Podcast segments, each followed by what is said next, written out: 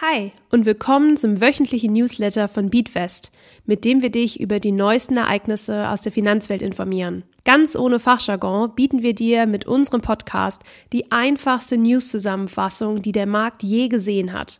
Unsere Beatwest-App ist nun im Apple App Store erhältlich.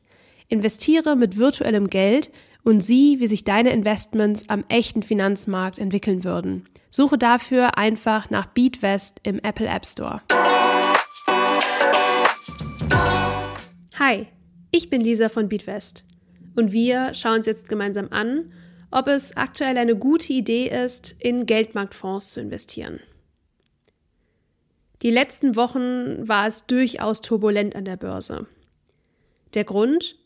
Mehrere Banken sind pleite gegangen und das hat bei vielen AnlegerInnen Erinnerungen an die Finanzmarktkrise von 2008 wach werden lassen. Damals kam es zu einem sogenannten Bankrun, es rennen also alle Kunden der Bank an den Geldautomaten und versuchen ihr Vermögen zu retten. Dadurch, dass die Bank auf einmal viel weniger Geld durch den Bankrun zur Verfügung hat, werden die Zahlungsschwierigkeiten nur noch schlimmer und die Bank droht tatsächlich pleite zu gehen. Die letzte Rettung, der Staat greift ein und rettet die Bank mit einer Geldspritze. Eine abgeschwächte Version davon hat es auch in den letzten Wochen gegeben, vor allem in den USA, aber auch in abgeschwächter Version in Europa. Nach den jüngsten Ereignissen haben sich viele Bankkundinnen nicht mehr sicher gefühlt und haben deshalb ihr Geld von der Bank genommen. Die große Frage, die sich nun aber stellt, war, wohin mit dem Geld? Es unter das Kopfkissen zu packen oder gar auf ein Sparkonto mit wenig Zinsen ist oft keine sinnvolle Option. Und deshalb entschieden sich viele AnlegerInnen, in Geldmarktfonds zu investieren. Was genau ist das jetzt aber schon wieder? Wenn wir uns den Finanzmarkt als Ganzes anschauen, dann ist dieser in vier Kategorien unterteilt. Geldmarkt, Kapitalmarkt, Kreditmarkt und Devisenmarkt. Auf dem Geldmarkt werden Wertpapiere gehandelt, die eine Laufzeit von weniger als zwölf Monaten haben.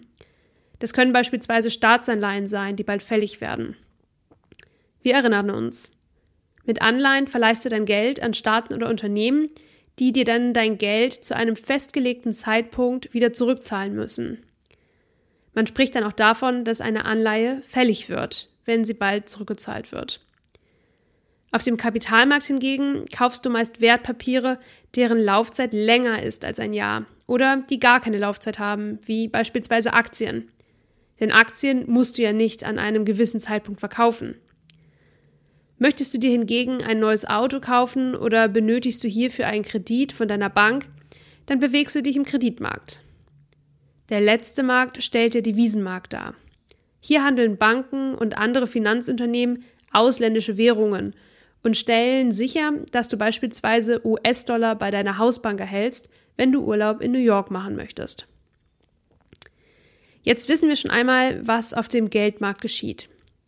Aber was ist ein Geldmarktfonds?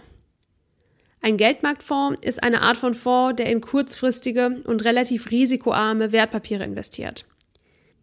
Das Ziel eines Geldmarktfonds ist es, den AnlegerInnen eine risikoarme und relativ stabile Anlegemöglichkeit zu bieten, die darüber hinaus ein wenig Rendite abwirft.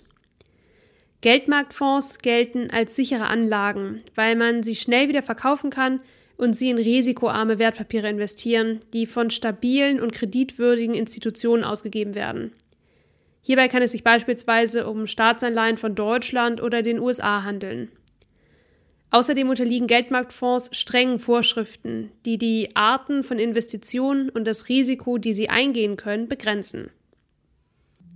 Jetzt müssen wir uns noch über die Tatsache klar werden, dass, obwohl immer nur die Rede von Geldmarktfonds ist, es auch Geldmarkt-ETFs gibt.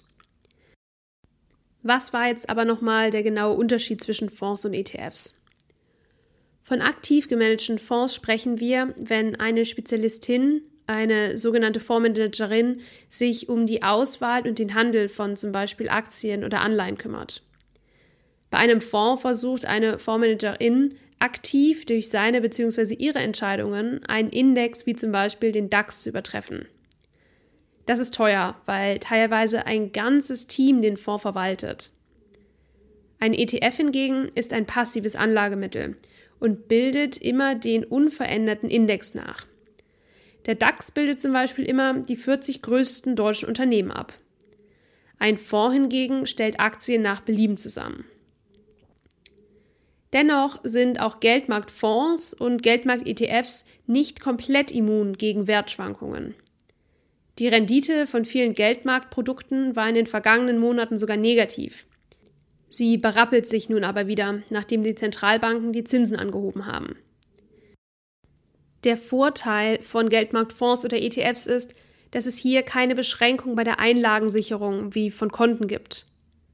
Bei regulären Konten beträgt diese nämlich 100 Euro pro Bank und pro Kunden.